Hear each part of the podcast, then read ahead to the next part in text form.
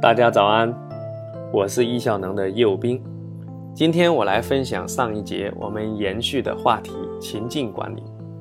这时我就不得不跟大家分享一个非常重要的理念：管理时间也好，管理事件也罢，其实就是把事件进行分类。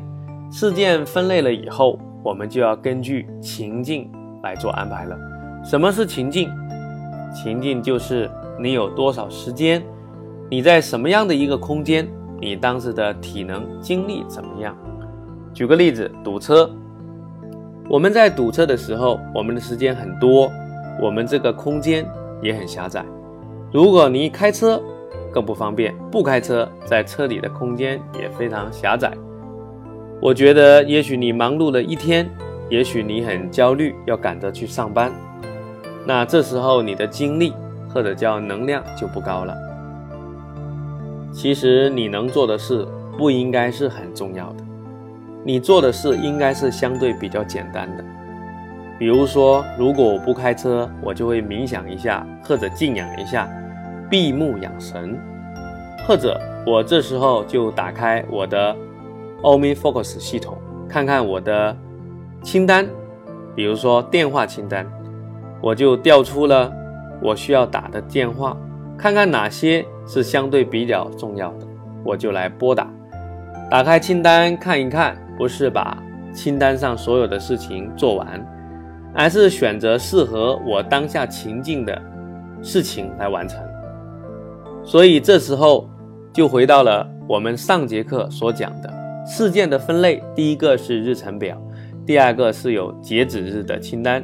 第三个是没有截止日，按照情境来分的清单，比如说打电话，比如说在家，比如说电脑这些细分的清单，它就构成了我们的一个清单系统。日历上的事情少，但是它是特定时间要完成的事情，它必须非常严谨，迟到了就不行，早到太多了也不好。这一类我们要非常严谨，按照计划来执行。第二类就是我们有截止日的清单，这类事情对时间要求没那么高，但是也需要有个截止日，在截止日之前，我们可以比较灵活来完成。日程和有截止日的清单这两大类的事件，我们不能太多，但是我们要保持严谨，到了就必须做。与之相反，对于第三类按照情境来分的事情，我们有很多，这时候。我们主要按照情境来分，然后根据情境来做，这也是一个非常重要的分类，有重要、少以及相对不重要、多这样的标准，来把它分成这三类。我们的工作生活当中总是有突发事件的发生，在这种变化的时代，如果我们安排过多严谨的固定的日程事件，那就会让我们觉得焦虑、着急，甚至对自己没有完成造成的拖延而表示自卑。当我们安排的少，我们就很从容，然后我们就在不同的情境下去匹配做不同的事情的时候，我们就显得游刃有余，也能够不断完成清单上的事件。所以今天我特别想跟大家分享一句话：保持严谨，但不失灵活性。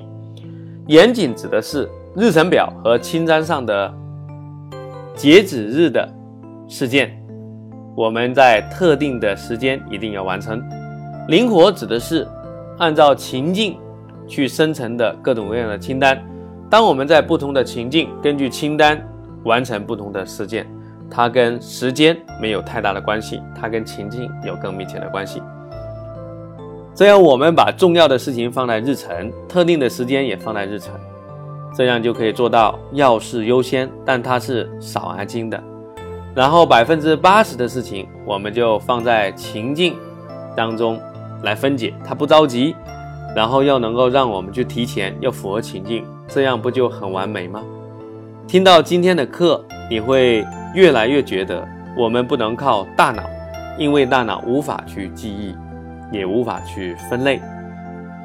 比如说，我们来排三个水果的大小，它是比较容易的。但是如果要排七个水果的大小，就显得很困难了。所以我们的大脑是不善于记忆的，也不善于管理多而且复杂的事件。我们的事情远远比西瓜和柠檬排大小来的复杂，那我们怎么来选出重要性呢？比较难。所以只要我们把事情全部记录下来，我们就可以对事情进行分类，按照我们所讲的那三类进行分类，然后我们才能保证首先。完成日程表上的事件，其次才去完成那些按情境去分类的事件，这就叫做相得益彰，难易相成。大脑很难去做这样的管理，那怎么办呢？那我们就靠外在的系统，外在的移动手机、电脑，甚至纸笔也可以。但纸笔虽然不贵。却不能够满足当今社会越来越忙碌的你的需要。这一讲我们就讲到这里，谢谢你的收听。如果你想进一步、更快速的学习时间管理，在我主播的名下有时间管理十堂课，那是精品每节二十分钟，可以让你更快的学会时间管理。欢迎你购买，谢谢你，明天早上我们再见。